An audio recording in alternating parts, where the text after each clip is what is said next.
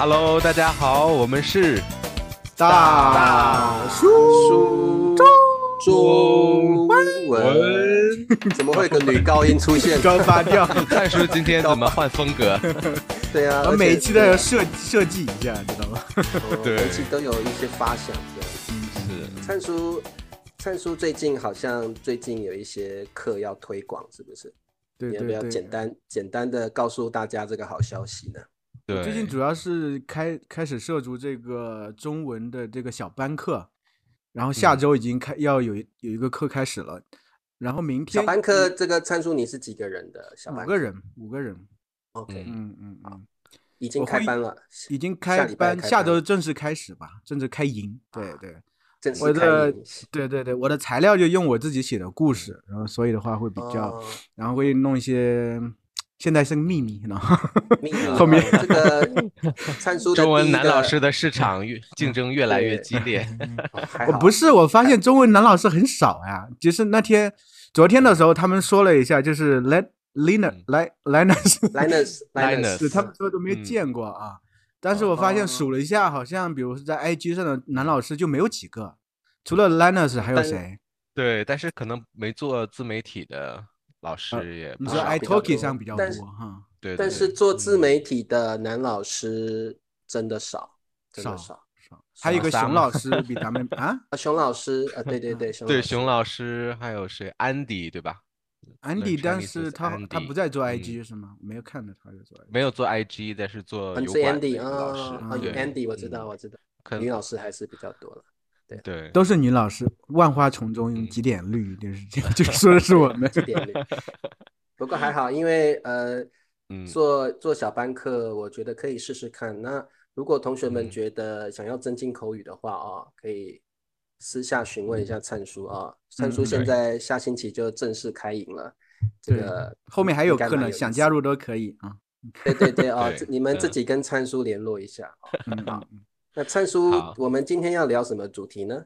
我们今天要聊韩国，我们的近邻啊。韩国这是一个挺复杂的国家吧？我觉得它有特别的，对，很特别，很复嗯杂，有很多方面都可以聊。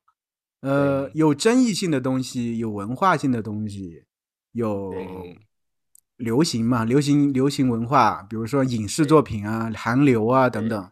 韩国和中国整个政府也不是特别的友好，特别是最近这些嗯操作等等，所以我们都可以聊一聊。嗯，可以从大家敏感的 part 从你那边开始。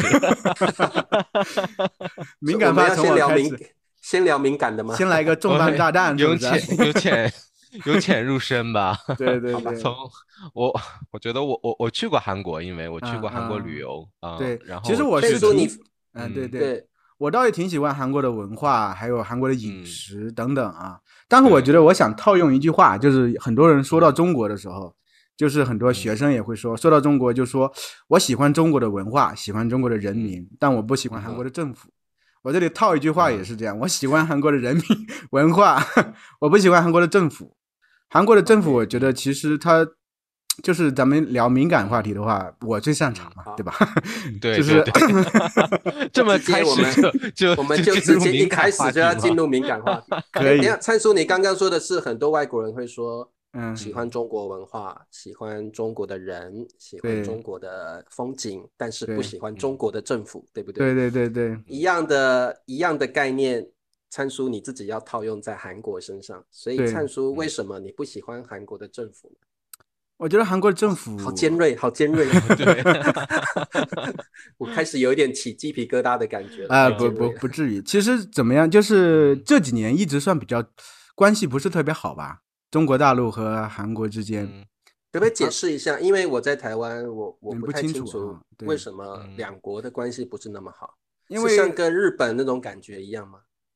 啊和日本又不一样，但是又有共共通的地方，就是嗯呃，日本毕竟是侵略过中国嘛。但是呢，现嗯但是在二战之后，日本和韩国扮演的大多是类似的角色，就他们是美国在亚洲的棋子，就是共同嗯钳制中国的一个棋子。就最早，其实我能记起来，就是大学毕业那会儿，呃，中国大陆和韩国是很亲近的，是有一个蜜月期的。那个时候关系很好，然后韩流的东西在中国很流行，韩国的明星啊等等，大大家都很喜欢，而且我也很喜欢。嗯那个时候我还还开过一个家庭类型的小旅馆啊，没跟你们说过，嗯 是我我我和我老婆还有这个一个朋友在就在小区里开的，对对对，嗯卖的是那种西式西式的快餐，但是呢就是没什么客没什么顾客啊，就其实经营的不怎么好，所以那个时候我们每天在那块儿就是看这个韩国的综艺，哦，对，有一个叫做《Running Man》，我们特别特别喜欢，特别特别嗯搞笑。后来中国不是出了一个中国的版本叫《跑男》嘛，就是那个。嗯，哦，哦，可能有些朋友听说过这个。这个对我觉得韩国的韩国的综艺做得个确实真综艺节目都是特别棒，然后中国一般都会翻拍翻拍韩国的模仿或者其实就或者是是对对模仿，其实翻拍还嗯。甚至有些抄袭的。但是呢，他们也说，对。就是任何东西其实都从模仿开始的，然后嗯模仿之后，你才能慢慢形成自己的风格。一个创现在日韩国的东西其实最早是模仿日本的。日本的，嗯然后慢慢形成自己的风格。其实中国现在很多综艺综艺已经形成自己的风格，它不需要再去模仿没。错，但是我倒觉得，就是韩国综艺他们这些人倒挺厉害的。你像中国的跑男，一般情况下是一年十二期，一季的话，嗯韩国是每个星期都会出一期。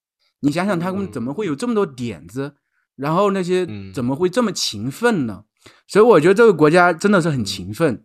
然后他们的其实嗯明星待遇也不怎么好，因为内卷特别严重，所以嗯反倒促成这个国家发展很快嘛。现在已经算是一个发达国家，但是在政治上呢，它其实有点，我是觉得啊，它更更追随美国嘛，所以它和中国这个 关系会越来越不好。越不好的话，就是在民间的舆论舆论上、舆论导向上也是这样的。嗯就是他当地的呃这些民这个媒体宣传，就是导向更偏向美国，对中国是不友好的。然后中国反之肯定会进行相应的这个对策嘛，所以中国民间也不是很喜，慢慢也越来越不喜欢韩国。然后中国前几年因为一个这叫萨德事件，你们可能不知道听过没有？我就不细讲了，这个没有意义啊。然后呢，就是造成了两个两个这个造成了很大的矛盾之后，就关系降到冰点。然后当时中国政府基本上出出台了这个不是明文规定的限韩令，从那个时候开始，韩国的综艺啊明星基本上就不到中国来了，他就被赶出中国市场了。但是韩国人我也挺厉害，就是开始拓宽国际市场。后面我们发现做的更是风生水起，对不对？但我觉得其实嗯背后的话，我们通过分析人士认为，其实是有嗯美国特意美国特意扶持的这么一个成分在里头，所以特意扶持他。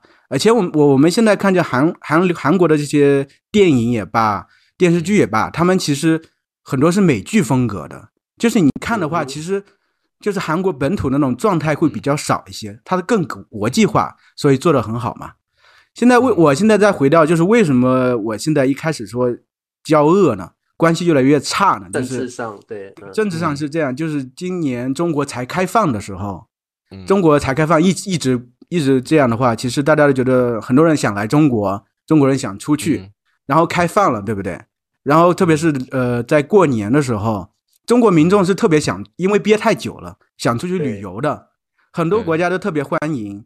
你像东南亚的泰国呀等等，还有新加坡啊等等，甚至很多总理，泰国的总理还是什么，到机场会迎接中国的这个游客，嗯，因为来之后是很多的消费啊，那会促进当地旅游是中国的游客就是消费呃力道很消费力特别特嗯别高。嗯。但这个时候其实很欧洲的其实也很欢迎啊嗯，一开始也很欢迎，像法嗯国啊。欧洲欧洲其实也也是说要要有一些限制，一开始的时候很欢迎，除了英国，一开始的时候很欢迎，都像法国的大使馆很快也打出欢迎中国人来玩啊等等，意大利等等嗯。都是一样。但后来美国开始在背后使手段了之后施压，施压之后，其实在欧洲他们还是有一定的自主性，就是说其实虽然出台相应的政策，但是可以不用严格执行，就是我表面上我可以听从美国这个安排，但背地里其实没有那么严格。但这个时候有嗯。两个国家做的很严格，韩国和日本。嗯韩国就是规定中国人到韩国之后必须进行核酸，要是检出阳性还要隔离。就是奇怪，嗯就中国其实这个病毒其实已经是好几代以前的了，你们都进化到什么程度了？这个做这个事情嗯就是很有政治上的针对性嘛。嗯所以这个是后来甚至就是到中国，呃，中国的人民、中国的游客或者商务往来人士到韩国之后，还要挂一个牌，黄牌，嗯大家会觉得你这是很具有侮辱性的，就像一个狗牌一样。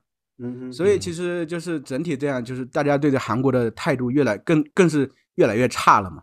这其实当然不是说民间不希望中国游客过去，而是韩国政府他会更屈从于美国，然后或者是谄媚或者这个现当地的呃嗯。当下这个政府他的一些策略是这样的。其实我觉得这个嗯。对当地的这个民众其实是有损害的，因为中国民众中国的这个游客过去肯定会刺激当地的这个嗯经济发展嘛消费能力这么嗯高，对不对？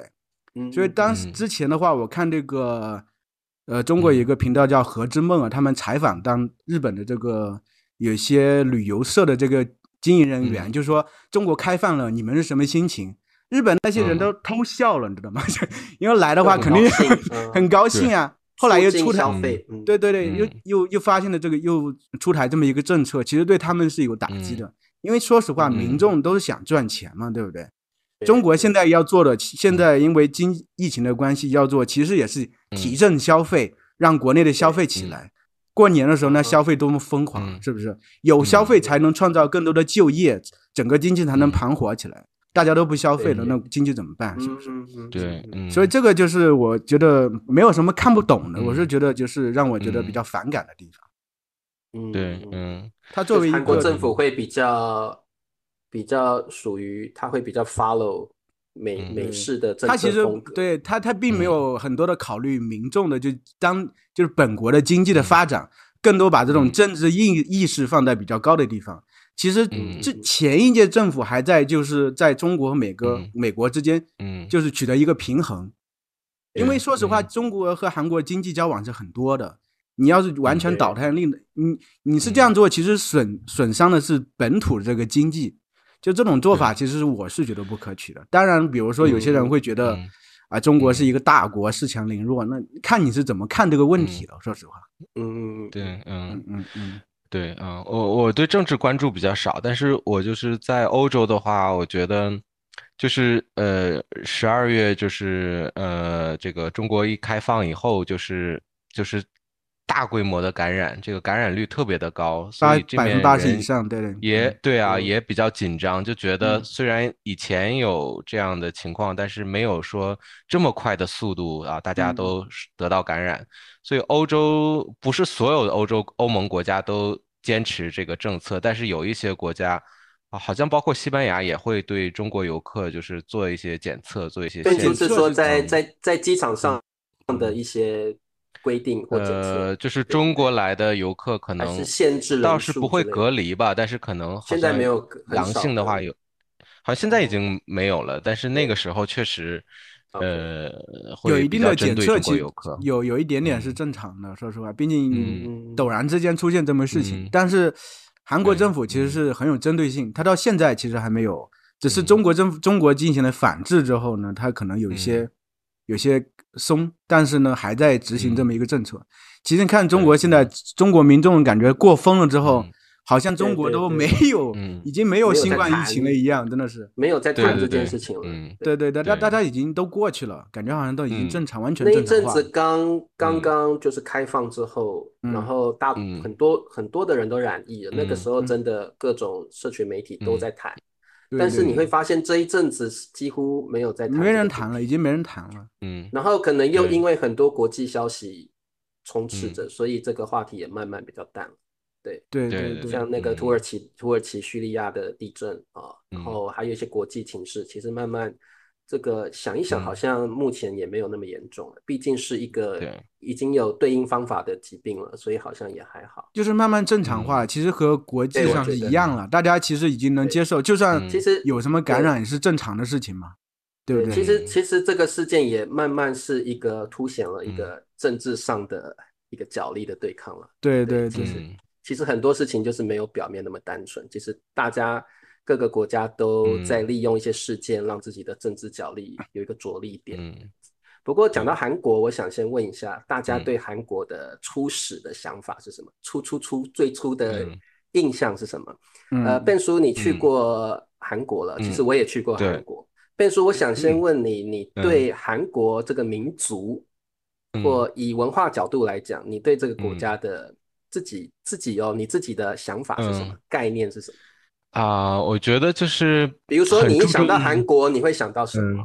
啊，比如说我想到韩国，我就会想到泡菜。我会想到很小资的生活，然后就是民众非常注意的生活品质。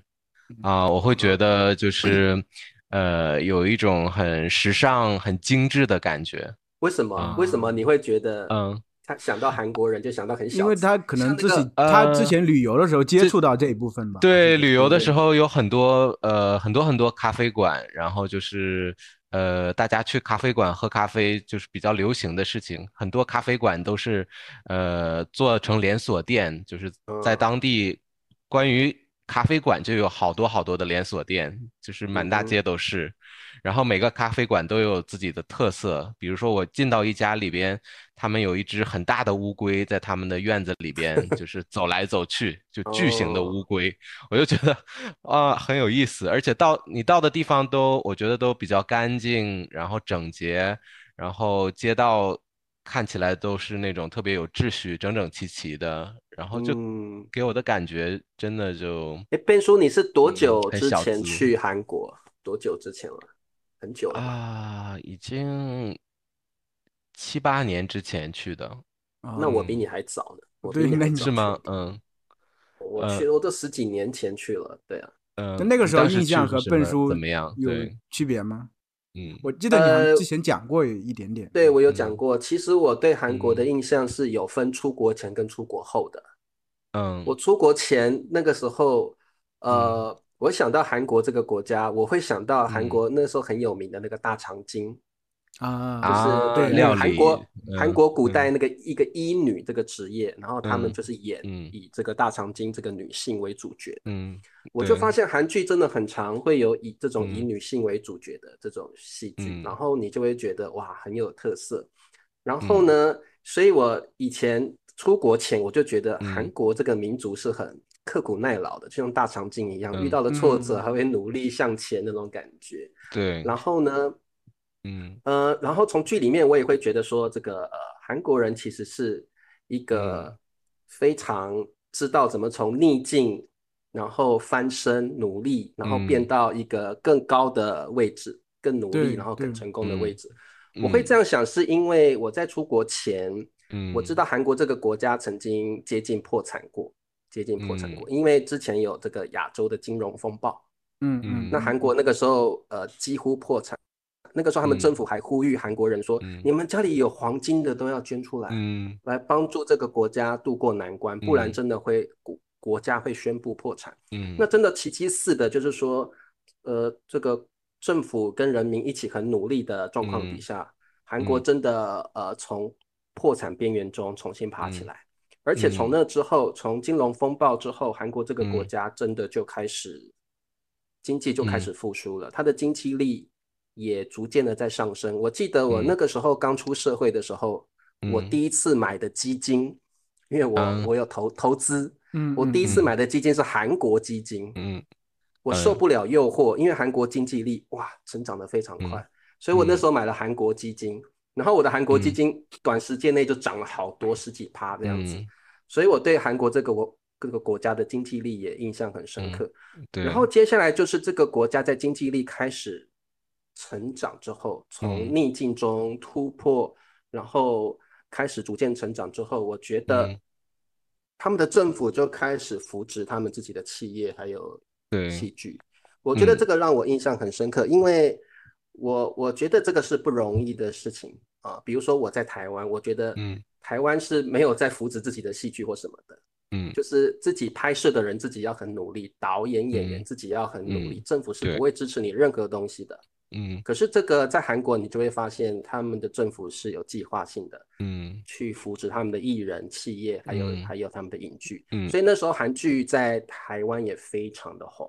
嗯，各式各样的韩剧已经已经超过日剧了。以前在台湾的时候，日剧是特别流行，对。但是这几年来，几乎都是韩剧。对我小时候的时候，我小时候我觉得最开始接触韩国文化，就是我父母他们特别喜欢看，呃，韩国的家庭剧。然后中哦国的这 个 CCTV 也有就是配音版的，就这个哦韩国电视剧就一家人的生活，你可能几天不看，然后再追这个剧也能跟上，就那种对啊特就特别琐碎的，然后但是又琐嗯就是碎的对，但是嗯很有就是你你。自己你实际的日嗯常生活会遇到就是我讲的这个，就是其实现嗯在韩国这种剧比较少了，嗯就是它其实更国际化了，就是它本土的这电影种东西，的对对电影是一样的。他最近嗯电影反而是也是蛮几部都你像蛮成功的，对啊，釜山行啊，还有这个嗯对对对叫什么来着？嗯想不起来。寄生虫吗？寄生虫、与神同行啊等等，它很多，嗯它现在做的出国的东西做的很好，就是出海的，在国际上做的很好。而且我能想起韩国这个国家，我确实觉得它很内卷，嗯比中国嗯更内卷。东亚三国都嗯。很内卷，就是韩国也是通过内卷卷起来的，也是嗯卷到就是出生率也暴跌，然后中国现在也是嗯。步它的后尘，也出嗯。生率暴跌。年轻人越来越觉得这个前途比较渺渺茫，我是这样想对。他们那一代都很嗯苦苦着过来，把国家建设的比较好。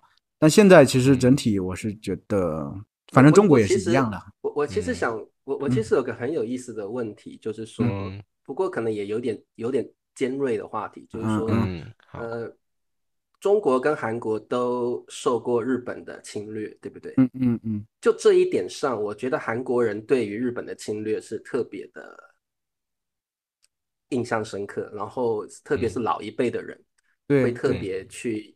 呃，是是可能不也不容许韩国的年轻人说去轻易接纳日本人，呃，对于历史这一段的描述，嗯嗯，我觉得这一点啊，这一点几乎是中国跟韩国是有一样的情节吧？你们你们觉得这种情节现在还存不存在呢？就是我我觉得韩国好像这种呃当嗯当年侵略的情节是还在的，因为那时候曾经有看过一些艺嗯人好像嗯特别穿的日本的服装什么的，他们老一辈的会要嗯他们出来道歉或什么的。有啊，中国这嗯个也也，你要是会有偶尔也有这种事件，对我这个得区分开，但是你要表现的很，比如说以前赵薇，你们知道那个？啊我知道赵薇那前几年穿日本国嗯。旗，其实前一阵子就前一两年有一个有一个剧还挺火的，叫做叫什么来着？也是两个男主角演的，嗯。其中有一个叫名字我突然忘了，那个男的本来呢嗯。就是有点像那个。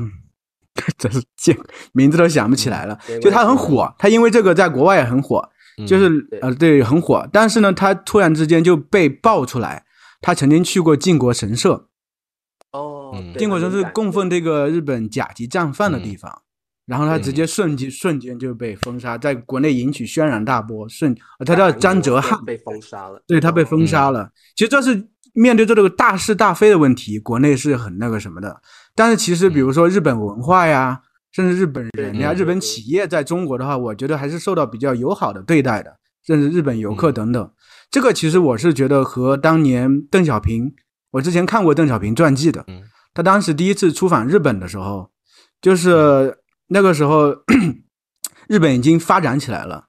当日本当当时那些高层，他其实对中国是有歉意的，他觉得就是嗯我们侵略过你，就是但是我们想嗯。补补偿，所以邓小平也是想通过这个，就是说我们其实愿意把之前的能放下，我们两个可以嗯和平的发展。邓小平当时定下一个基调，其实是继续友好往前发展。然后日本因为这个，他们内心有负罪感，就是这个歉意，嗯他们就在中国其实投资了很多，把钱放进了很多，促进中国经济的发展。所以它整体两个基调，一方面是我们是友好的国家，我们可以共同发展，你们一开始帮助我们，我们也互惠互利；一方面要面对战争这个事实的话，我们是有很严格的这么一个定义的，不要轻易越这个越过这个红线。去调嗯挑对对起那个界限。对对对对对嗯，对对对，是这个意思。嗯所以我觉得这个，但是我后来我去韩国旅游之后，我我嗯特别发现韩国这个国家其实就像灿叔说的很内嗯卷。因为我去嗯。韩国旅游的时候，真的就是你看那个交通啦，你看那些上嗯。班族很匆忙，然后真的大家都嗯。为了生活很努力的在赚钱的那种感觉。嗯。那我也跟 Ben 叔一样觉得，嗯。呃，韩国的女性、男性给我的感觉就很小资，嗯也。也大部分都是注重生活品味的那种感觉。嗯，那对，以前我是从戏剧看到这样的状况。是，其实我实际到了韩国旅游之后，我也这么觉得。就是韩国现在发展之后，他们的国民也越来越注重呃生活的素质，然后也开始去享受生活了。所以我觉得他们的旅游景点啦，或者是呃相关的公园啊、庙啦，其实他们那些旅游的设施都做得很好，然后服务品质也蛮好的。所以我觉得韩国这个国家基本上。嗯，就相处上来讲，国民素质来讲，我觉得这几年这十几年来，其实都提高非常的多。我我个人对韩国是蛮喜欢的啦，尤其韩国的饮食，其实也也非常有名，对不对？炸年糕、泡菜、泡菜锅，对，还有那个生活气息，比如说那个吃，我去那个炸鸡店嘛，他们有那个吃做炸鸡。然后喝啤酒，然后在炸鸡店一般都是有一个这个呃五五四五十岁四五十岁的一个中年的这个好像妈妈的感觉的一个欧姆尼嘛，欧姆尼对啊，欧姆尼，然后他就在那边一边做炸鸡一边照顾他的客人，是那种小店，所以就感觉特别温馨，对。对，然后也有这种在路上有这种露天的，就是烤肉店，然后大家就坐在那边，对对对，有有有啊，然后把那个烤肉放在烤盘上面，然后大家在那边喝这个。喝小酒啊什么的聊天，就成天看到韩剧里头，他们就是下班了之后，成天去一个路边摊，对吧？路边摊一个棚子支起来的，这个就跟日本有点像，对不对？跟对跟日本的感觉很像。不过我我我我知道参数说内卷啊，我觉得韩国人真的是内卷，因为我们那时候去旅游的时候，我们是游客嘛，肯定是玩的很晚，所以我们那时候在凌晨大概一两点的时候，还会去外面唠一唠，然后呢就。很内卷，就是看到你才看到很多人喝醉了，没有很多人啦，就是有一些上班族是应酬很累，然后就喝醉了，然后然后就摇摇晃晃的要回去，嗯，然后这个当然城市都会看到，还有人会就是尿急了，会想要在墙角 或者是店 店人家的店门口尿尿什么的，所以我那时候印象很深刻，就是这国家，嗯，男人太辛苦了吧，还要赚钱，然后应酬，然后喝醉，然后。你就会觉得其实，哎，你那个时候台湾不是这样吗？台湾，我跟你讲，台湾，我我觉得，除非你是，你真的是做大生意，然后真的呃是，比如说业务员，很常应酬的那一种，不然我们我其实蛮少在台湾的到处随处都看到那种喝醉的，很少。嗯。然后，但是我去韩国的街道上，我在首尔街道上，其实真的，我每天晚上出来都看到。都能看，但是台湾台湾其实你不容易看到，我说实话。嗯，哦，对对，所以我觉得相对来讲，韩国好像内卷了那么点。对，嗯，他这个国家其实也 一开始比较穷嘛，穷的话，其实我是觉得其实和东亚人人民这个受儒家文化影响啊，就是都比较勤奋，就是其实就是就什么，一般会很辛辛劳，但是呢不怎么喜欢享乐。就是特别是老一辈的话，对享乐的话要求比较低一些。就在一代人这样过去的话，整个底子打得比较好。那么国家慢慢上了一个层面的话，你会觉得这个国家变成发达国家。中国其实也是这样上来的。我们上一辈的人都很辛苦，他慢慢上一辈、上上一辈都很辛苦，但慢慢现在底子弄得打得比较扎实之后，慢慢就生活品质就提高上来了。生活品质，它就是通过这样卷起来。我觉得，我觉得这个东东亚这三国的这个命运，整体来说还有一点，整个进程是有点相似。像像，其实是真的是苦的，不管是观念上，或者是传，其实都是儒家文化圈嘛，所以其实那个感觉都是一样的，重视家庭，然后都是这个这三个国家的境遇都是从苦，或者是残破，或者是从很不堪的境遇中出来的。然后导致现在的现在，我觉得大家都觉得要为这些都要为自己的国家努力，然后多做一些事情，也要为自己的下一代多做点事情。不过呢，谈到有一点，我觉得不晓得你们两位的观点是什么？这个我们就会觉得韩国人你们怎么可以这样子？可以，我的我的乡音都出来了。嗯，我最早接触到的概念。对韩国人的，呃，我现在要讲的比较有挑战性，比较有呃 刺激性的咯，就是说，我发现这期是很很有挑战性的东西。每一年不是每一年，某一年的嗯。世界杯足球赛，啊，是在韩国举办的吗？对，啊啊啊，就在韩国举办的。然后那时候呢，呃，韩国踢进了前几强，我忘记了，前四强。踢进去，第三名踢进去。嗯，然后呢，嗯，至少了，我不晓得，至少我在台湾的这个运动台上看到，就是说，人家都说这个韩国人踢足球好像有那么一点为了得分有点不有点脏是吗？对，一直。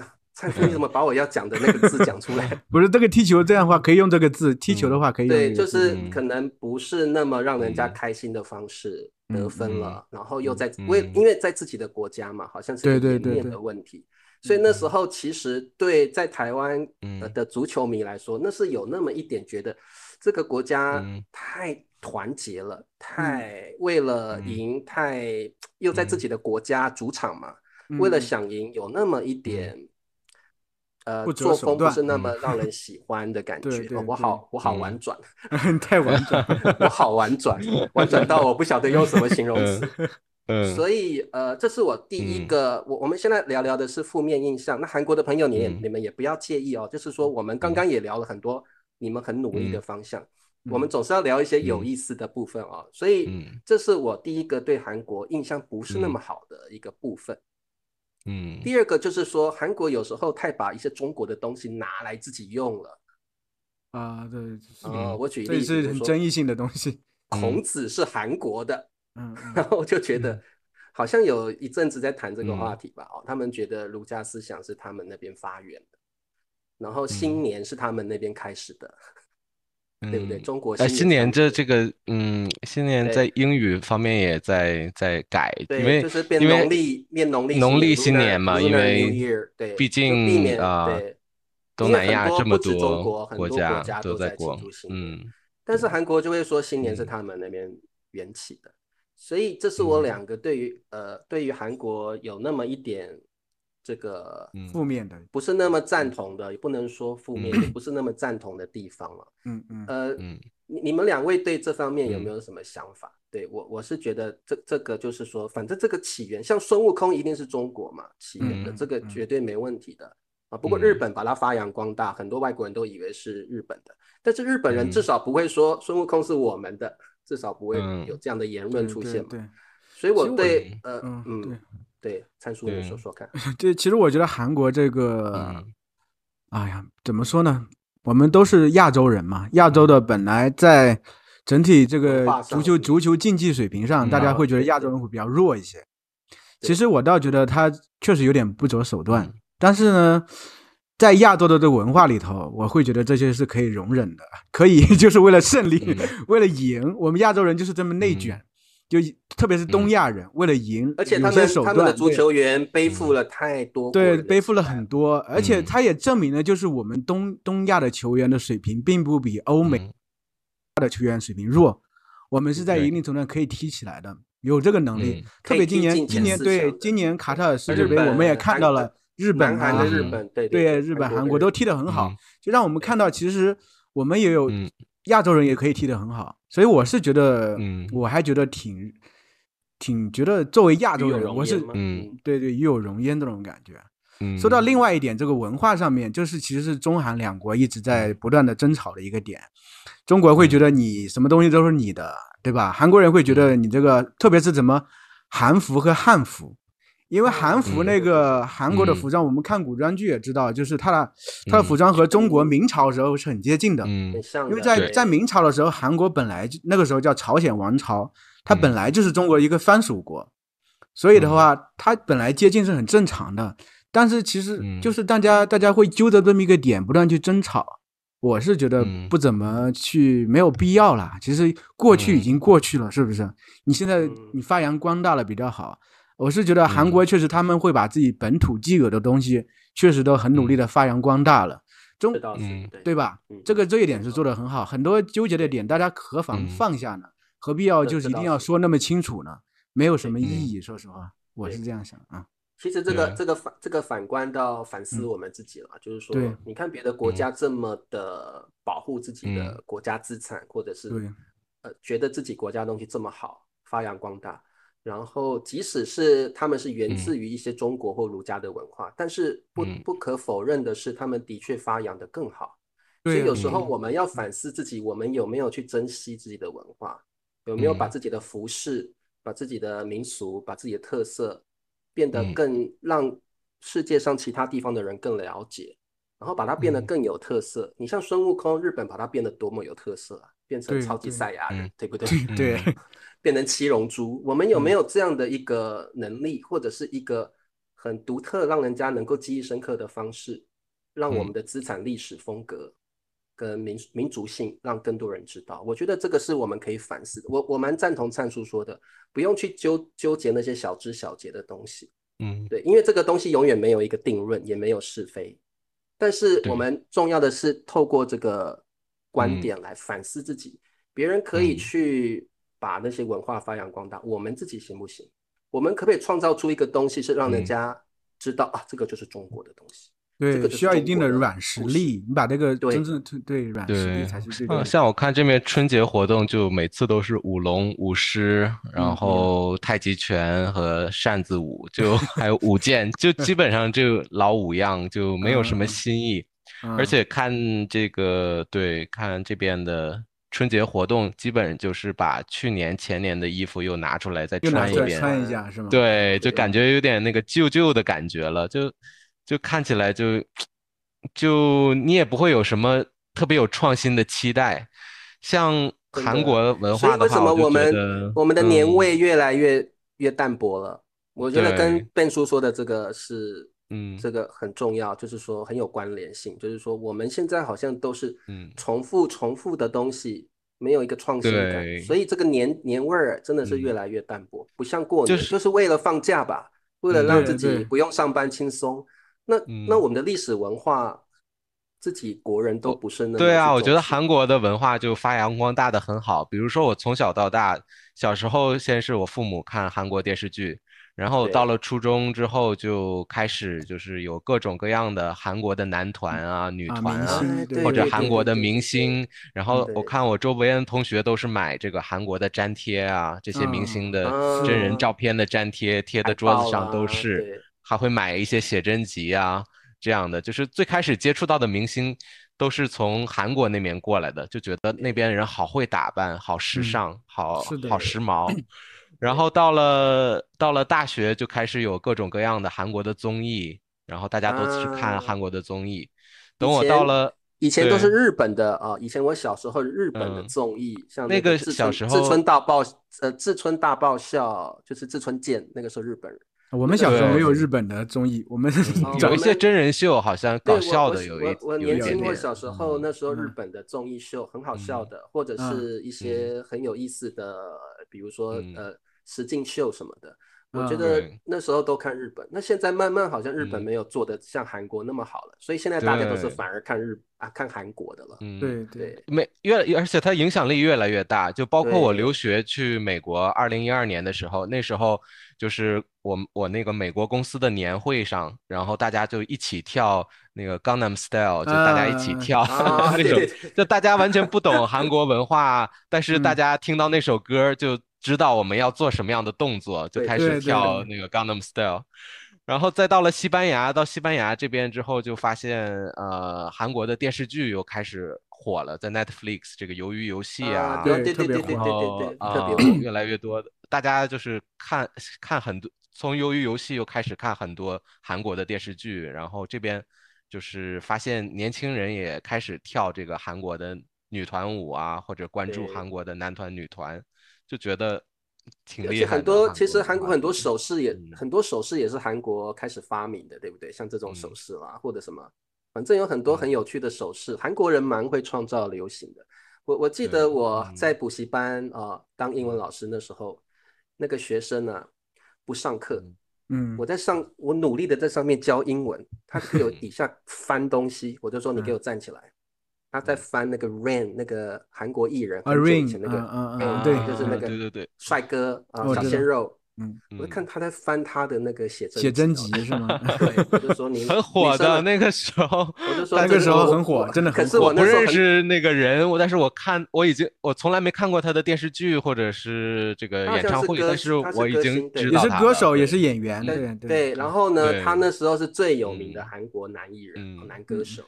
是然后我不，认，我是我很土嘛，我那嗯很土的很土的英文老师，我说你在这谁啊？你翻这谁啊？什么东西啊？长得又没我帅，这什么啊？然后 老师你不认识，他是 Rain 呢。然后他就很很识相的说，他他宁可为了 Rain 去罚站，他自己去后面罚站，他宁可为了他嗯清新的男偶像去后面罚站。然后啊又过了又过了几年，同样的事情又发生了。我在讲台上很认真的教英文，嗯结果底下有两个女同学一起翻书，你看变本加厉呢，翻写真集。然后说你们两个站起来，这是这是谁的写真集？老师嗯你不认识 BTS 吗？我说 BTS 是什么？完全听不懂。嗯我说是啊，我说那是哪个哪国的男明星？他说老师你太嗯土了，韩国的，而且不是一个，是好几个。嗯然后我就我就对对男团，我就把把他嗯这个写真集拉过来看，啊，就几个美嗯型男嘛，这有什么好看的？嗯我说老师你 帅到不行，我每天都梦到他，你居然不认识他们？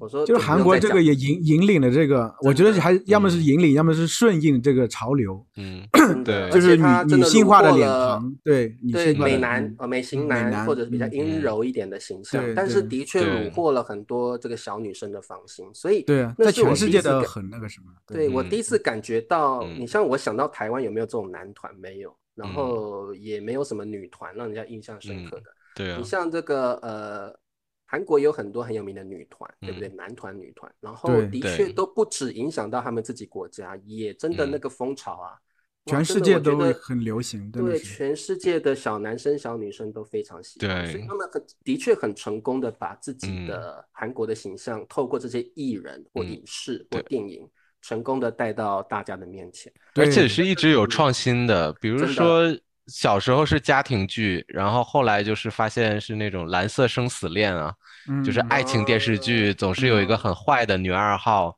女一号被折磨的不得不得了，然后 要不就是发生了失忆、车车祸啊或者是绝症，白血症，就大大家就是哭的死去活来的。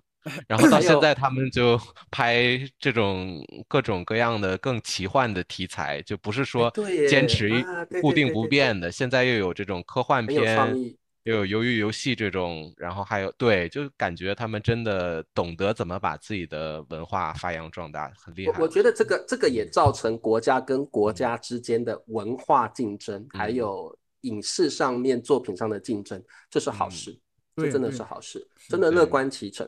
我觉得中嗯。国也开始有没有，也也开始，啊我我现在看有就很多也是很限制有一点多，就是大家这也是有很好的一个想法，对但但是就是对。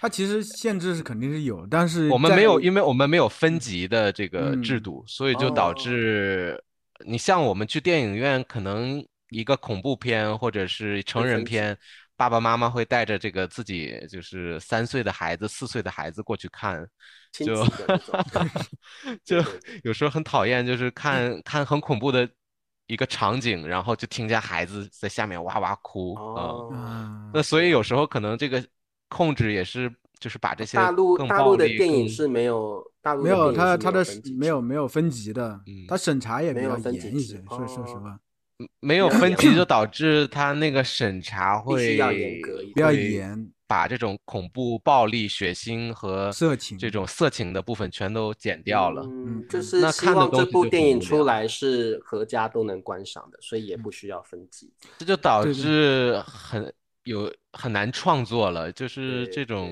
电影啊，这种形式肯定是需其实我觉得人人人还是很厉害的嗯。人的话，其实在任何环境下，他都能嗯在现有的环境把它创造的最好。中国确实有种种限制，但是呢，随着这个嗯。大家，就是以前粗制滥造的比较多，嗯。就是政府也出台一些政策，就是打压的就粗制滥造的东西。现在就它其实嗯。积压了很多电视剧，很多很烂的，很多不让播放。现在就是嗯。慢慢的，以前也有很多这种流量明星的电视啊、电影很多，嗯。但是他们本身剧本并不好。现在这几年怎么说呢？我是这一两年起来之后，慢慢的精品的电视剧还是多一些了，对，整体和国际上也接轨了。你像今年春节特别火这个《狂飙》，《狂飙真是嗯太火了。嗯但是嗯演的，对我和我老婆今天才把它中午才看完。嗯它它是反黑题材，就是贪嗯贪，哦因为刚刚好这个题材怎么按道理是审查是很难过的，但是因为习政习近平的这个政策本来就是反对贪污嘛，就是刚好哦，他可以顺着这个题材去，然后他其实把人物演绎的还是挺好的。我是觉得，你就说在以现有能力内做的最好，像今年电影电影的话，这个《流浪地球二》，不知道你看了吗？啊，我嗯我听过，呃我没有看没看啊，这个其实我听过。嗯，对这个其实已经水平做的很很高了。呃，嗯这是讲一些太空的议题，对不对？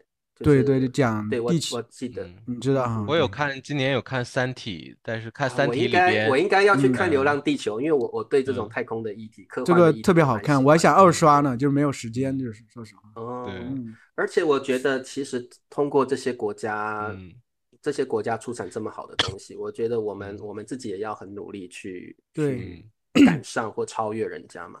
你像我那时候，呃，我印象最深刻的事情就是，我觉得韩国的影集有一点嗯刷新了我对女朋友的概念，因为他们那时候有出啊《野蛮女友》系列，对不对？对对对。然后我们传统可能会觉得说，女朋友是要顺从的啊、或者是要这个、这个要听男朋友的话的。但是他们出了这个系列之后，其实是对我们周遭的这个女朋友的形象是有很大的影响。就是女朋友也可以任性，而且越任性，男朋友越喜欢。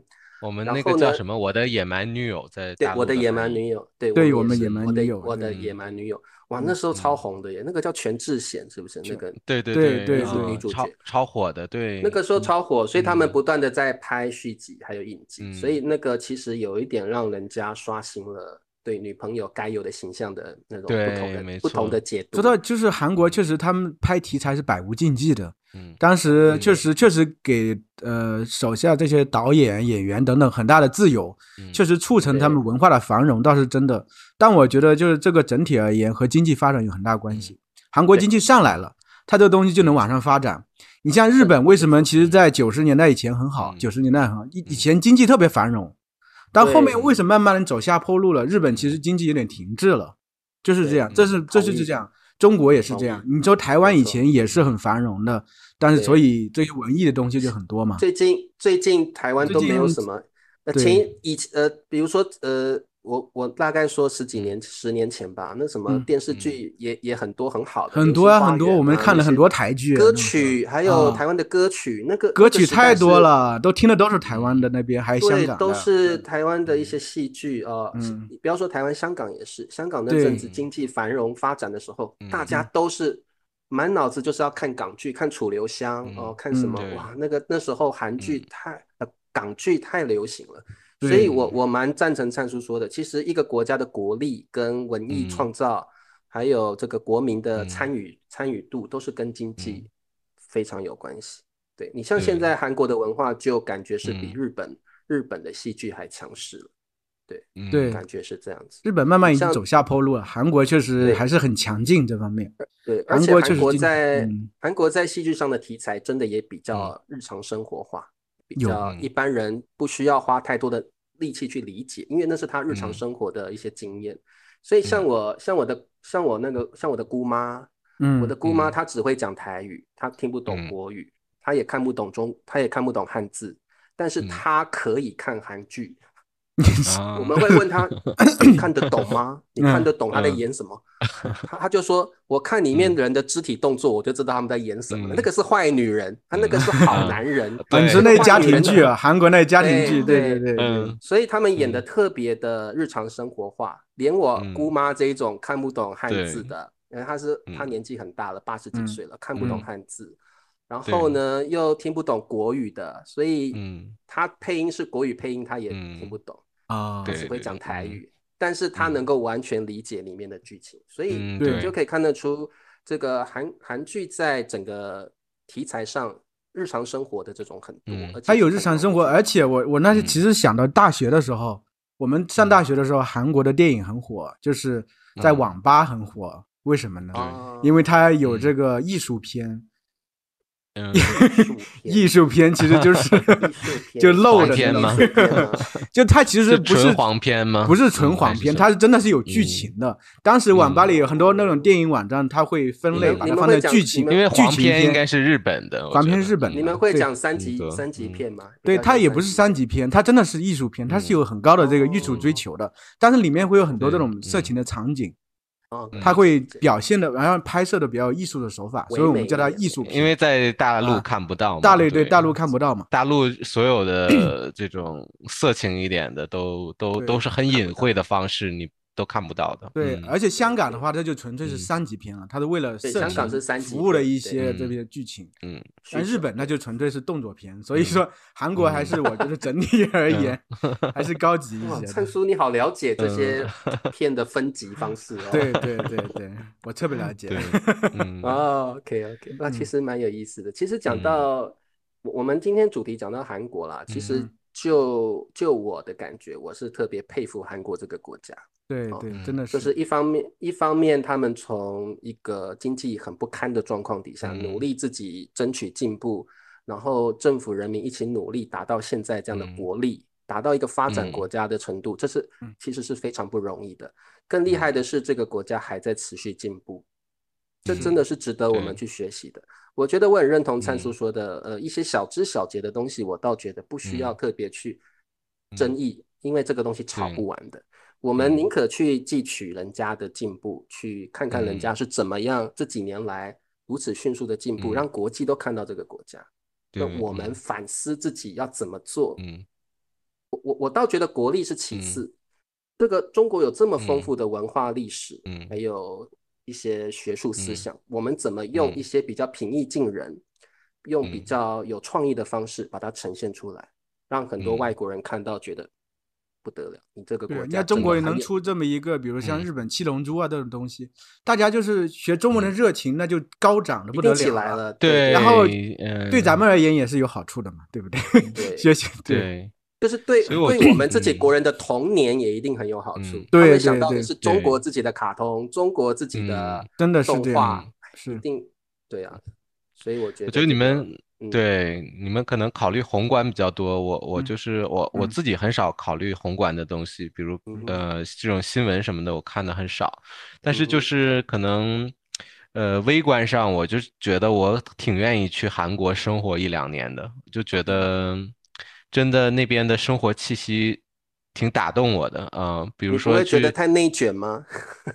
啊，因为我不需，我不在，不真的在那边工作，我可能就我就想的是我自己肯定带着我的电脑做一个自由职业者的话，对，作为游牧的话，就是那肯定在西班牙也一样的，西班牙是呃欧洲算是失业率最高的国家吧，但是。如果你不考虑在这边就业的话，只是在这边生活的话，自己生活那特别就好，这是一个天堂，因为物价很便宜，吃的很多。韩国对我来说一样的，就是说。我去的时候就觉得那个生活气息真的太打动我了，嗯，对，呃，你你在马路上走走也不会担心这个安全的问题，然后你会看到路边小摊特别的热闹，然后热气腾腾的那种年糕，年糕在那个辣酱里边冒着热气，然后旁边有很多人就是拿着这个小呃，可能坐在那个桌子旁边，然后一边喝酒一边吃。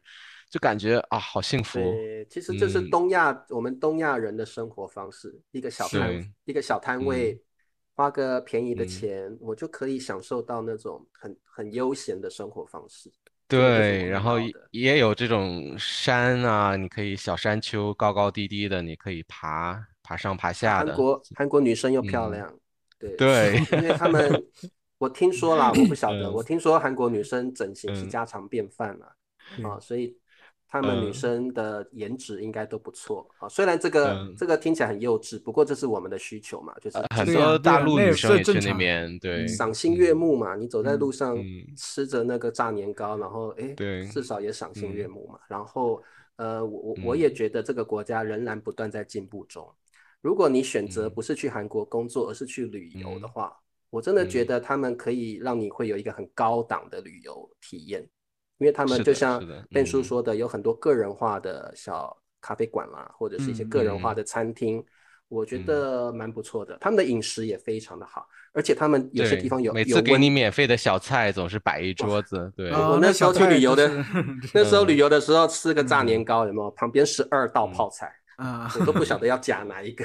啊嗯 对，然后那个有温泉，我嗯，特特爱温泉的。嗯。韩国有些地方是可以嗯。泡温泉的，所以我觉得是一个很好的国家。我还看到有意思的是，在路上有好多这个算命的摊子，就有哦。啊、我走到一个广场，就看到那个广场有很多一个一个的摊子，然后外面罩着这种帘子啊，对对对啊，我之前看 Running Man 的时候，他们之前有一嗯。期专门过年的时候，还专门找嗯一个算命的人给他们算嗯财运啊、时运啊什么的。就他们其实是会信这些东西，就像台湾一样嗯吧，我觉得。大陆就是也是那种路边摊，而且是呃，不是嗯说一家，是所有好多人都好多放大陆摊大陆会有主都在那边，大陆会有嗯这种算命摊吗？应该没有。中大陆很少吧？我们在看不着庙，我们在庙里这边就会有算命摊，然后对没庙里是有求签，不是不一样这个。呃我们但我们庙的外庙里有吗？现在也没有求签吧？求签应该有吧？现现在我不是，小时候我小时候是有求签的，上上签、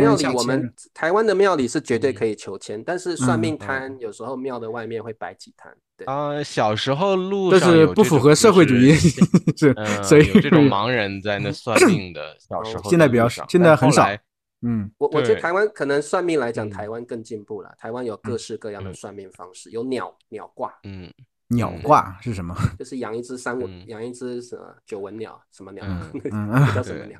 养一只鸟，然后那个鸟被训练了，就是说嗯它它会这边嗯排一排签，鸟会帮你啄一个嗯签出来，啊然后这个签嗯那个算命先就帮你解读，这是鸟，还有龟壳的什么都有，反正有很啊多，种卦龟壳的甲骨，文还有铜钱的都有啊，对。啊。对这个这个台湾是很法，台湾特别迷信，嗯台湾特别喜欢。台湾人好像信宗教的比较多，大陆的确实少。特别嗯迷，嗯对特我们最嗯近那个有一个法师，嗯星云法师才嗯啊，才去星云法师啊，对，嗯才哇，我们这边就是很多佛教团体开始在嗯就是纪念是吗纪啊念啊来办办活动，对对对，对星云嗯法师我那天刷到一个视频，他有一个嗯。一个女女女的女僧还尼姑是吗？在后面给他做翻译，那个翻译水平了不得，我说太厉害了，厉害。我跟你啊讲，中在台湾这些 呃比较比较高的嗯。宗教地位的人，他们嗯。的待遇都是最好的，就是对对对，嗯。信众很多，然嗯。后香油钱什么一定会很多的，对然后但是他们嗯。当然也会带来很多正面的影响。这些宗嗯教。人物的确为台湾也带来许多不错的帮助，跟这个正面的正面的影响。你是义工团体，也是一个嗯。佛教的义工对团体，我我义工团嗯。体，我们这边是正言上人嘛，我们这个是慈嗯。济，什么正什么这个嗯。正正言啊啊呃正言。严，对嗯。证明的正严嗯。严格的严，对正言。啊正言对他嗯，他也是在台湾算是十分有影响力的宗教人物，嗯然后也也带来很多，像台湾有一阵子没有疫苗，嗯没有办法进疫苗来，嗯嗯嗯。那嗯这些宗教团体都很努力的帮我们买疫苗，嗯而且成哦功了，而且对而且成功了，嗯所以嗯。在那个没有疫苗的的时时间里面，大家特别佩服这些宗嗯教人物带来的影响力，而对对对，不会去佩服政府带来的影响力，因为政府嗯。那时候台湾台湾没有台湾那个政府没有很努力在买疫苗，嗯。嗯嗯嗯。对啊对啊，所以这个就是也也蛮有意思的。不过回到韩国，我觉得嗯。这是值得我们学习的国国家了。它的民族民族性的精神的确是蛮团结的，说实话。对。其实通过韩国这些文化输出，我们确实嗯。每个人都会会爱上这个国家，不自觉的爱上这个国家，喜欢他的一些生活方式、他的饮食等等啊。虽然也会觉得他可能有一些内卷，但是呢，整体你看到很多都是很美好的东西。特别我看那个综艺的时候，他们好像吃的就是确实也不不不好，不是很好。不像中国人感觉嗯特别喜欢吃大餐，他们有时候偶尔吃一些什么韩牛，感觉就特别特别贵了，就是这样。嗯但是你会比较精很致，呃，精对，很看他们成天嗯会吃什么泡饭，你都会觉得特别好吃。嗯，因为我有一段时间我我做的真的很好吃，我看我次看我都馋的不得了。对啊对啊，特别想哎这个这嗯个真的是，这嗯个真的是呃嗯，中国跟日韩两个国嗯家不同的地方。对，嗯中国就是强调，可能老人家老一代的思想就是你大鱼大肉，嗯多盐多油，你才能吃饱啊，不然你是吃不饱的。所以呢，我们我们嗯餐的分量都超级多的。你看嗯日本、韩国的饮食都是少少的、少少的这样子，那嗯。个对对。对，所以说精致饮食是不太一样。嗯，但是很有食欲。我看到那个对，嗯那个面方便面那种红色的辣的啊感觉，我就对自己口水就冒出来来了。对我现在成天动不动煮碗那个我都不用看，我就我 就灿叔这么描述一下，我就 已经口水流口水了。刺激你的，味蕾了吗？对，是的，对呀，对呀，对呀。是，他的这个嗯做做的真的是很好的，嗯我是觉得是，对饮食上也是很棒，对对，所以嗯其实我们摒除掉政治的，对，摒除掉嗯政治，我觉得每个国家其实都非常的嗯美好，啊，不嗯。止韩国了，我觉得每个国家都有但非常政治也不是我们这些小民们能控制的，我们就是市井小民，真的是对，有时候想到政治带来的一些 对立或嗯。纷争，总是觉得那么那么点无奈了。但是，对。呃，有时候不要去思考这些政治上的东西，那这个让政治人物们高嗯。来高去吧，让他们自己去处理吧。基本嗯上摒摒除政治的因素，其实韩国这个国家非常优秀，非常好，让人很很享受的一个国家。嗯。那所以我觉得我们就尽情去享受这些人文、这些、嗯。呃这些宗、这些文化啊、这些戏嗯剧给我们带来的乐趣，然后你会觉得人生更嗯。有意思，你会觉得这些国家更友好，而且更值嗯。得我们去学习，对不对？我觉得真的要多看这些美好的嗯。地方啊，就是每个国家都有很多很美好的地方，真的真的对。真的，对。